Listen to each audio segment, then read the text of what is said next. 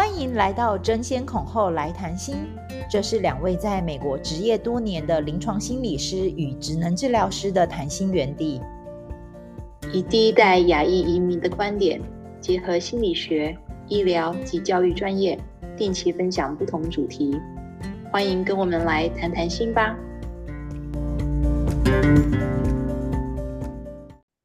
Hello，大家好，我是婉珍。Hello，大家好，我是樊培。我们今天要跟大家来聊一聊，在心理智商以外的另外一个领域，是比较少人会了解到底那一块领域是在做什么。复健智商。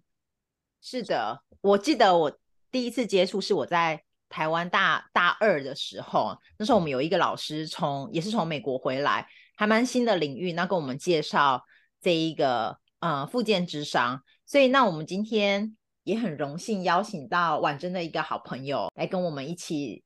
上节目，一起来讨论这个话题。是，那嗯，他是林千纯博士，然后我稍微讲讲一下千纯的学经历，然后等一下我们请他出场喽。林千纯他是嗯台嗯台湾师范大学教育心理与智商学系毕业后，来到密西根州立大学攻读硕士跟博士的复健智商学位。那他之前曾经在非营利组织担任 case manager，就是个案管理员三年，然后服务身心障碍的成人以及他们的家人。那他目前是 Western Oregon University 的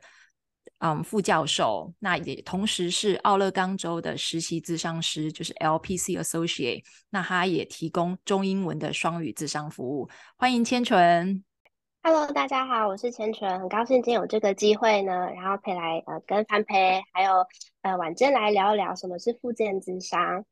是，那千纯，我们很高兴能够邀请你，因为你算是这一方面的专家，然后也在复健咨商这个领域也很深耕了好好多年，所以我觉得这个今天我其实还蛮期待这一集的，是我自己也可以也期待从我们的谈话里面，然后学到一些，因为虽然我自己是在心理智商。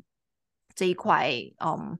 算是也跟成人大部分跟成人工作，但是关于身心障碍这一个区域，其实大部分，嗯，能够接触到的其实是有限的。那我也知道，在对于身心障碍的，嗯，的人里面，其实他们有很多他们独特的需求，很多时候是没有被关照到的，而且很多时候是更需要花时间跟精力来了解他们的需求。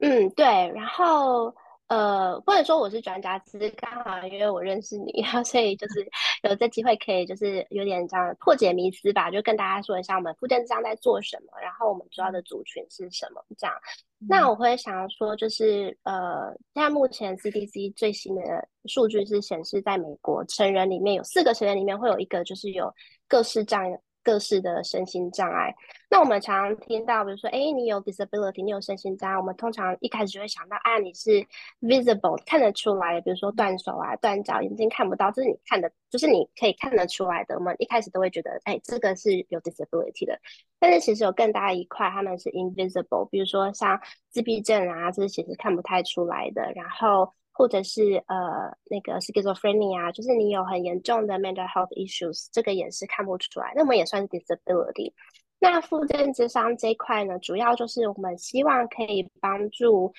呃我们的个案，他们可以呃重返职场。就比如说有的人他可能本来是开车开卡车的，就有车祸了，然后结果失明了，那他不能再开卡车了，那他要怎么？呃，成为职场，他要怎么再帮他找工作？那这是一块。那另外一个部分呢，我们就会是希望，就是呃，比如说你生来就有一些身心障碍，比如说自闭症啊，或者是你有智能障碍的话，那我们也希望这些人可以自立。那他们除了就是可以啊呃自自给自足之外，然后希望他们有一些呃。生活上自己的能力，然后可以贡献给社会。因为其实我们都知道，工作并不是只有钱，你还有那个自信感呐、然后你的贡献呐、你的 self esteem 自尊心，这都是很重要的。所以复健之商在美国这边的话，复健之商师主要他们都是帮州政府工作，州政府自己有一个 department 就叫做 vocational rehabilitation，然后他们会接受这样子的个案，然后根据他们不同的需求，然后他们会制定不一样的嗯。Employment goals，你要想要去，哎，你想要回学校，然后你想拿个证照呢，或者是你想要就是做这个工作，然后我们看我们怎么帮助你，然后就是我们比较主要的呃方向就是做这一些。天成，我好奇，因为你待过不同的州，嗯、你待过不同的州嘛，那。你刚刚有提到说，很多时候其实是嗯，州政府必须要去嗯制定一些法案或者一些法规来提供给身心障碍的的人，可以有一些也一些从比较 social justice 社会公益的角度来提供给他们他们应得的一些福利。所以你的经验是，你觉得不同的州关于法案会差很多吗？还是其实联邦法他们就是对于身心障碍就会有一个特别的保护保护法，然后就是对于嗯他们会有一定程度的保护跟跟重视。嗯，这个通常来说，我们会有这个领域都是呃，是从联邦那边开始的法案。那这可以回溯到就是很久一九什么二一二零年左右开始，然后到最近我们比较熟知就是 ADA 嘛，Americans with Disabilities Act。那所以就是也是呃，联邦呢，他他们自己有一个 Rehabilitation Service Administration，然后他们会就是有一些呃。Grant 有些钱，然后他们可以就是呃发给不同的州政府。那所以其实每一州他们都一定会有类似的部门，可能名字不是叫 Vocational Rehabilitation，但是一定是差不多的东西。所以每一州都会一定有。那他们会呃第一个他们要符合那么联邦的那些法律跟规定嘛，然后再来就是各个州可能会有一些小细节上面会不太一样，但是基本上大方向是差不多的。千楚，我好奇，哎，你当初因为我知道你之前是念在师大，你是念教育心理与辅导，就这个领域应该是跟我一开始比较接近的。然后你后来转念复健智商，只是当初就是好奇你，嗯，为什么会想要选择这个这个算是这个专这个专门的这个领域，就是想知道你的心路历程，嗯。对啊，因为那个时候在师大，呃，我觉得大四我们要出去实习嘛。那我时候是在呃一个综合中学，所以就是国中、高中都有这样。然后那时候我就有点迷惘，我觉得大家可能都有经历过吧，就是大学快毕的时候，其实不知道未来要干嘛。然后我有点就是比较反叛一点，就是说我真的就要这样当老师嘛？其实当老师是我从小到大的梦想，就是要当老师。我要么就是当特教老师，要么就是当辅导老师。可是呢，当我到大四要毕业的时候，我突然觉得很迷惘，说我不知道这个是不是我要的。那那时候家里也算是蛮支持我说，哎，就是可以，就是去探索看看我到底要干嘛这样。那所以我那时候就报考了呃国内台湾的研究所，然后我也申请了美国的研究所，然后我还去考导游执照，因为我真的不知道我想做什么。然后后来就是导游执照，呃、对，因为我爸爸自己是导游，然后所以就是我就觉得说，哎，这个也算是我熟悉的东西，所以我想那我也可以试试看，还不错啊，可以到处去玩，对不对？那后来就决定说，那我想出国念书，那我就到了 Michigan State。那那时候也是觉得，到 Michigan 是觉得说，呃，是比较天真，就觉得啊，我从来没有住过会下雪的地方，我还要去体验一下雪景啊，很漂亮的四季。后来到了之后，我就觉得说，嗯，因为我在师大受的训练是非常扎实的，然后我到了呃。Michigan State 之后，其实我觉得有一个很有趣的地方是，因为在美国，你要当咨商师，你要做咨商这个部分是从 Master 开始，是大学是没有这个主修，但是跟我们台湾不一样，我们台湾是大学就是主修这个。那所以就是一开始我会觉得，哎，这些课其实我以前大学就已经上过了，那我想要学一些不一样的东西，因为我都来美国啦，然后就是这么特别的机会，我想要学一些嗯不一样的。那刚好就是经由那时候，也就是又开始迷惘。那我要回台湾呢，还是我继续留下来再做别的事情？这样。后来就是经过朋友的介绍，就说因为他的呃他的妈妈刚好就是跟这个方面有点涉略，然后说哎，那你要不要试试看？你要去念就是 rehabilitation counseling。那刚好我们那时候全部都是在同一层楼，我们一边是 counseling，然后走廊的另外一端就是 rehab counseling。所以我就咚咚咚咚跑过去啦，就问问看说，哎，你们在做什么啊？然后就他们愿意就是接受我转系过去，所以我等于是误打误撞，然后进入这个领域。然后我觉得，复健智商它也是呃智商的一部分。嗯、那它不一样的是，就是智商师的话，就是一直。坐在咨商室里面，那你跟不同的个案，就是用对话的方式，然后呃，他们自我疗愈的过程，我觉得那是很棒的。但是附件咨商师他们呢，手上是有资源的。就是如果你今天说，哎，我要到州政府去，我要去申请这个服务，其实咨商师手上都有一些 budget，然后他们可以根据你的需要，他可以帮你，比如说你需要呃助听器啊，可以买助听器给你。那你现在呃，比如说你现在在修课，可是你没有笔电，哎，那没有问题，我也可以买笔电给你。那更甚至就是比如说，呃，你找到一个工作了，可是你没有车。你没有办法开到那边去，然后可是你有一些，比如说肢体上的障碍，没有问题，我们可以买一台车，而且我们可以 modify 这台车，让你有办法开过去，这、就是一个实现独立的过程。嗯、那所以我们就要，比如说，就是就是叫一个呃 modify van，就是看你的肢体上你需要什么样的协助，比如说你有的时候是呃手的肌肉萎缩，那我们就是加装一个什么东西，所以你会有个特别的方向盘。那或者是，嗯，我之前有遇过，就是脚是没有力气的，所以你没有办法，呃，踩油门、踩刹车。那没有关系，你的手有力气，那我们就用手让你加油，让你的手可以踩刹车。所以就是他们是手上是有这些资源，是真的可以帮你做事情，不只是用谈话的过程。嗯嗯嗯。那，嗯，像我刚刚刚就是讲的，我觉得就是工作这件事情，就是你实现自我独立嘛。然后自给自足，我觉得那是一种很不一样的感觉。就是，哎，你如果都在家里，然后你就只是收政府的救济金，然后你好像觉得自己对社会没有什么贡献。所以，呃，复健咨商这段就是真的是希望他们自立，然后他们可以减少仰赖救济金的部分，然后当然同时你的心灵上也会获得不一样的满足感。那，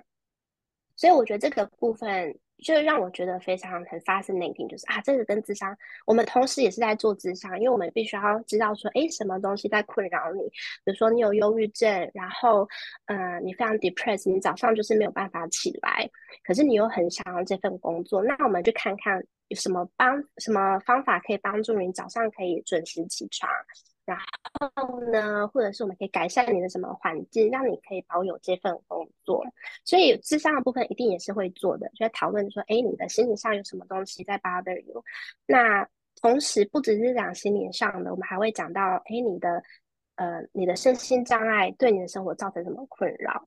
那你的身心障碍除了，就比如说像我刚刚讲的，哎，你哎，突然之间你从一个卡车司机变成你一个看不到的人了。那这个对他来讲，生理上、心理上一定是很大的冲击，因为你从一个看得到变成一个看不到的。那心灵上的调试，这也是复健之上会做的事情。那当然，哦，那我们要重新训练你啊，你要拿那个呃导盲那个 white cane 啊，我们要做 orientation training，对不对？你要怎么？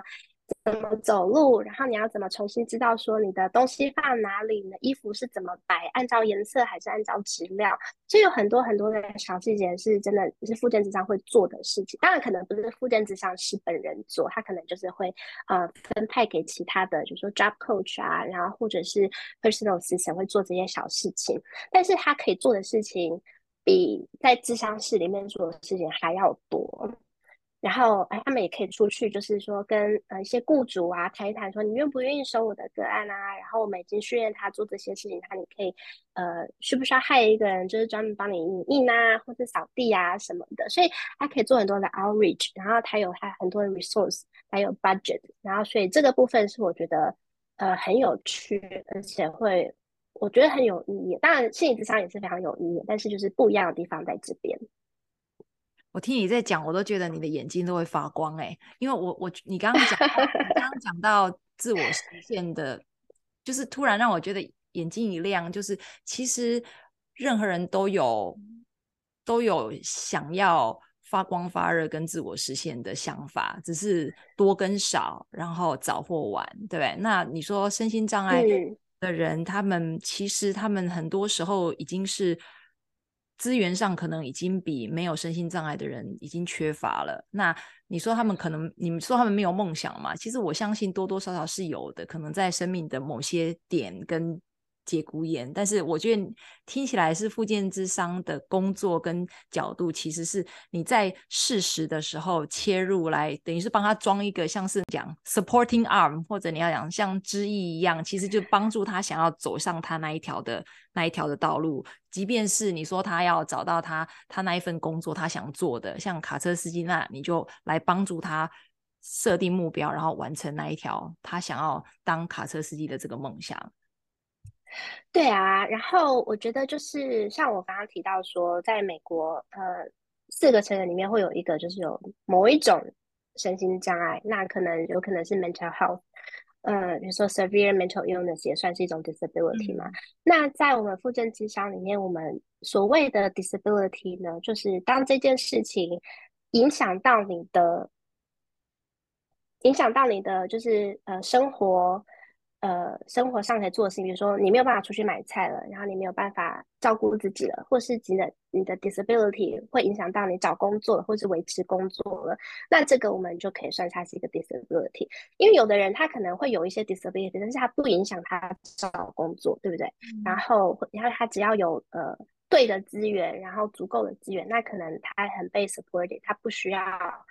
人家帮忙，那他其实对他的生活上不会造成影响，那他就不太会需要附件之商的帮助。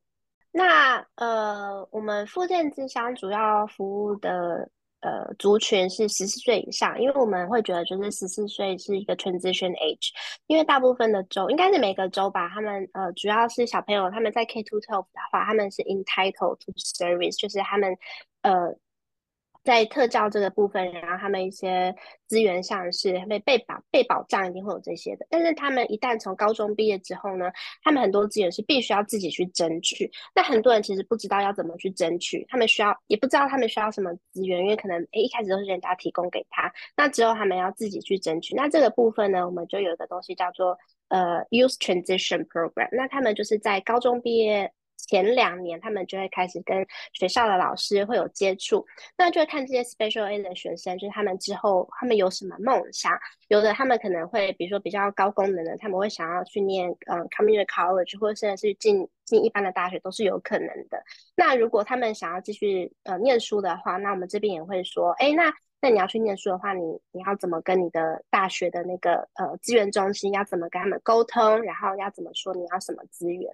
那有的呃小朋友的话就会说，哎呃他也不想要继续深造啦，那想要那我要出去工作。好，那我们这个 youth transition 我们叫做 YTP YTP specialist，他们就会跟高中生就会开始说，哎，那你想要做什么样的工作？哦，你想要去麦当劳打工，好，那你要在麦当劳打工，那你需要什么样的技能？所以就是等于是在他们毕业之前，在他们呃失去这些保障的权益之前，我们就有一个计呃计一个 plan。一个计划，然后呢，就说，哎，那你们之后毕业之后，你们可以怎么做？就等于是呃，提供一个比较好的转衔的服务，然后把它衔接。你从高中一直到你高中毕业，你已经变成大人了，然后有一些生活自理上的能力，然后这是呃，我们复健咨商师，然后还有学校那边的 specialist，他们可以一起合作的。那樊培，你可以提供一下你就是在 K two twelve 你看到的东西。是，但是这边也是要。附和一下刚才千纯讲的很有趣，千纯他们那边叫做 Youth Transition Program，那其实在我们这一端，我们叫做 Adult Transition Program，其实我们是 prepare 他们到 Adult 的这个阶段，然后有的地方是叫做，我知道有的学区是叫做 Discovery Program，然后通常其实，在孩子、嗯、刚才千纯有讲到，就是说十四岁开始，因为有些孩子他们可能就是会 prepare 他们之后开始工作，那在我们高中这一端也是。呃，小孩子从小的时候，大家可能会听到，就是说，如果跟特教比较稍微有点熟悉，有点听过，大家会知道，小孩子他们都会有叫做 IEP（Individual Educational Plan）。那这个 plan 我们会一直 carry，就是说，他们比较小的时候，我们会针对他们的不同的能力啊，就是去设计他的特殊的教案。那当然到高中的时候，就是我们开始会也是会有 case manager，基本上是学校嗯、高中那一端老师。是他们的 case manager，那我们也是会跟孩子去 plan，就是说，就像千纯刚才讲的，就是说，如果孩子他们能力比较好，也有想要去未来有机会去就业，像我就曾经有一个学生，他其实是我们就是比较算是比较高功能的呃 autistic 自闭症的孩子，那那个孩子其实他以后是想要念 computer science，所以因为我隶属是在西雅图这个区域，所以我们知道嗯。微软 Microsoft 是这边的大本营，所以 Microsoft 基本上他们其实有一个特别的 program，就是给呃 people with 呃 ASD Autistic Spectrum Disorder 的孩子的这一个特别 program，所以我们就会跟那边的 program 就是会联系，诶，那如果孩子想要进去他们那边，以后未来想要过去的话，他需要具备哪些能力？那我们也会去分析，不是只有说你会 coding 的能力而已，包含你的 social skill，还有就是说你譬如说你自己本身的 time management 的能力，或是你的 self care 这几个能力，那我们会针对这几个能力去开始做加强训练。那同样的，就是说如果孩子他其实是后来是选择，就是说他以后可能会到职场。就像千纯刚才讲，他想要去麦当劳。像我之前就有带过高中生，就是说，我们就学从最基本的，就是说怎么样扫地，怎么样排桌椅、叠桌椅。所以我们会去像 Salvation Army 那个地方去 volunteer，甚至我们会去一些呃比较特别的一些呃 thrift，就是一些 second hand store 去帮忙他们 packing、unpacking，就是教孩子一些基本的能力，包含也有。就是说，你对于工作上的工作态度，包含就是说，你要记得要准时打卡，你要怎么样跟你的 manager 讲，就是说，如果你需要请假的时候，你需要做哪些事。所以，包含就是说，在这个过程当中，如果孩子他们需要慢慢的，我们他们当他们比较大，接近二十一岁的时候，其实我们也会帮忙他们，就是说，哦，如果他需要自己去坐公车，所以我们会帮他们办，譬如说公车卡，或是说，哎，他怎么样跟、呃，跟家人联系，或者说他怎么样，就是说，如果他是未来会住在 group home，就是说是跟一群人住在一起的时候，他怎么样去 manage 自己的能力？我们在这一端，就是说特教这部分，那因为我知道每一周所属的状况不太一样，有的州是一直到孩子到二十一岁，那我知道像 Michigan 千纯有讲到，他们那边是可以一直提供 support 一直到孩子二十六岁，所以就是。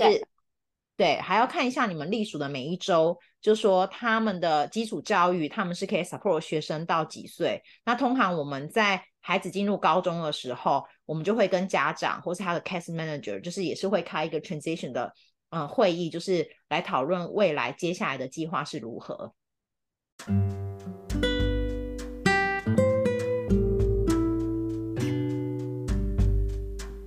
我以前就是呃，我在做我的博士论文的时候，然后我的主题呢是，呃，这也是就是跟我之前的工作经验是很有相关的。那我那时候是在看说，呃，caregivers。那我其实现在很多的研究，他们都是主力都是在小朋友身上。然后小朋友呃，children with disabilities，或是你知道呃自闭症的小朋友，再来就是他们的 caregivers。那其实很少一部分是在关心就是成人的自闭症的成人，然后。或者是甚至他们的家人，所以这一块其实是蛮被忽略的。所以我那时候博士论文呢，我就是就是主要是看这个东西，看说，哎，呃，他们的生活品质，尤其是我们现在知道说啊，现在医疗很进步啊，科学很进步，我们其实活得越来越久，我们越来越长寿。那我们越来越长寿，那 individual with disability 上面也是越来越长寿。那研究上面其实是显示说，他们很大一部分几率是成年之后还是继续住在家里的。那也就是代表说，我们父母也是也是要继续照顾他们，一直到很久以后，比如说基本上就是等到父母过世之后，那他们的呃成人的小孩，然后他们的才会去呃外面的机构住。但是我那时候博士论文主要就是在看这一块，看他们的呃生活品。品质啊，尤其是他们的 physical 呃 health，然后还有 psychological health 的部分。但我那时候呃，我的那个 sample size 没有很大，因为其实这这个族群很难找到，他们基本上就是消失了。那因为他们年纪也比较大，然后所以可能就是用网络的机会没有那么的多。还有就是另外一个可能原因就是说，像我刚刚说，大部分资源其实都是花在小朋友身上，那成人这个部分很大一部分是被忽略的。那反正 anyway，我那时候最后的结果是发现说，诶。当他们的小朋友已经长大了，自立，他们生活技能非常的低，或者是说他们行为问题非常的多的话，那他们的主要照顾者，他们的身心状况也会非常低落，这是有正相关的。就是也就是说，哎，如果他比较严重的呃自闭症的话，那他可能就是行为上会比较多问题，就比较容易会有呃。情绪上会有失控啊，或者他会呃会打人啊什么的。那所以就是说，他们尤其他们又长大了，那他们体型变大，他们力气也变大。那所以这个部分对主要照顾者来讲，其实是还蛮蛮有负担的，因为等于是你要对抗一个成人的力气，然后你要去拘呃控制他们，然后让他们冷静下来。那又加上我们就发现是说，其实很多主要照顾者他们是忽略自己的身心健康的。他说：“哎，可能啊，我今天。”可能感冒了，我需要去看医生，但是我的小孩需要我的照顾，那没关系，我就随便吞个药，我就忍一忍就过去了。那身体上的一些小小病痛，那可能你就觉得啊，忍一忍，过几天感冒两三礼拜总会好。那可是有一些比较大的，就是呃，no chronic disease，如果你有糖尿病啊，你有高血压那些东西，如果你不规律的去管理的话，那其实是会越来越严重的嘛。那加上他们身心上面的压力也是非常的大，因为你从小就是要顾就是这样子的小朋友。那加上我们也知道，其实家里有呃身心障碍的小朋友的话，其实离婚率是非常的高。那等于是他们呃很多时候他们爸爸妈妈。不管是爸爸或是妈妈，这个主要照顾者很多时候是要单打独斗。那加上你可能又要去上班，然后你可能家里还有其他的小朋友或者其他事情要顾的话，很多时候他们是蜡烛好多头在烧。那所以他们其实很忽略自己的身心上面的健康啊。比如说你去看医生，你的年度检查，然后甚至是啊，你现在压力很大，可是你就是没有时间，或是你没有钱去找一个咨商师跟你谈谈的话。那久而久之，其实那个累积下来是很可观的。那所以，其实我那时候那个博士论文就是看出来，就说，哎，如果，呃，他们照顾了这个呃成人，然后他的问题呃行为问题行为比较多，然后呃自立的能力比较低下的话，那。你会看得出来，就是主要照顾者他们比较可能会呃比较忧郁，然后会比较呃低落一点。可是我有一个很蛮有趣的发现，就是说，如果当这些主要照顾者他们觉得自己的身心还算健康，心理算蛮健康的，那心理健康可能有很多的因素，比如说他有一个很支持的家庭，他有很多的朋友，他有 supportive network，他有这些人在支持他，他资源也够的话，那他们比较会觉得说，哎，我觉得我还过得去，然后。我也习惯了，我觉得我的心理上蛮健康的话，那其实如果他们自己这样子觉得的话，摊子，那尤其是如果呃他们又呃这些成人小孩又继续跟你继续住下去，然后住个三四四五十年都是有可能，那到时候你也就是一个白发老人了。我觉得这个部分，尤其是呃自闭症。对于自闭症的人来说，他们其实需要很长一段时间才能去适应一个新的变化。那如果等到你，哎，等等等到你过世了，然后呢，这个小朋友。这个成人比如已经五六十岁了，然后他才要去住机构的话，我觉得这是一个非常非常大的变动。那尤其是在家里，可能啊，主要照顾者都会把他们照顾的好好的啊，然后事情都会帮他们安排好。那他们突然要去住这个机构的话呢，会觉得说，哎，你要从什么事情都要自己学，那你又已经就是五六十岁了，然后你又多重障碍的话，其实要学其实是还蛮困难的。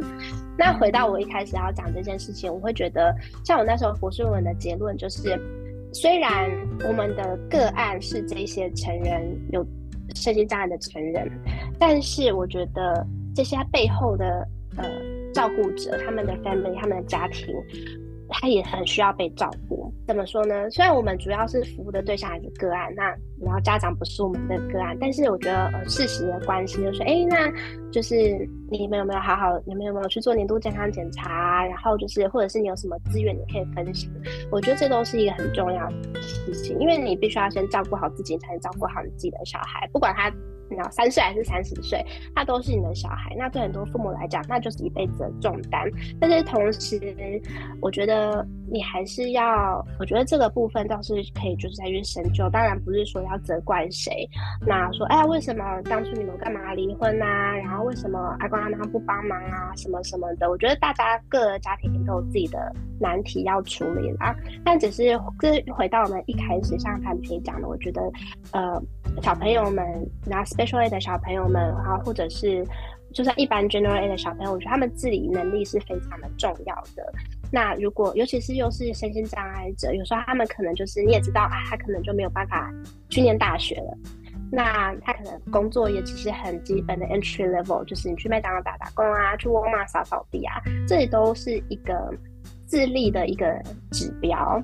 那我觉得如果可以的话，就是哎，你可以就是跟你们 local 的，当他们可以就是比较能够照顾自己的话，那这个主要照顾着，当然他的单子就比较轻松一点。说，哎，我可以不用帮你擦屁股了哈，那你可以自己去上厕所，或者是说，哎，你可以自己处理三餐。当然不是说要他们去煮，你知道一个。Five course meal，但是如果他们可以自己微波微波食物，然后甚或者是说他们可以自己拿了一些钱，他们可以去超市买健康的食物。我觉得选择健康的食物，这也是一些很基本的那个生活能力。我觉得这是一些我们可以嗯，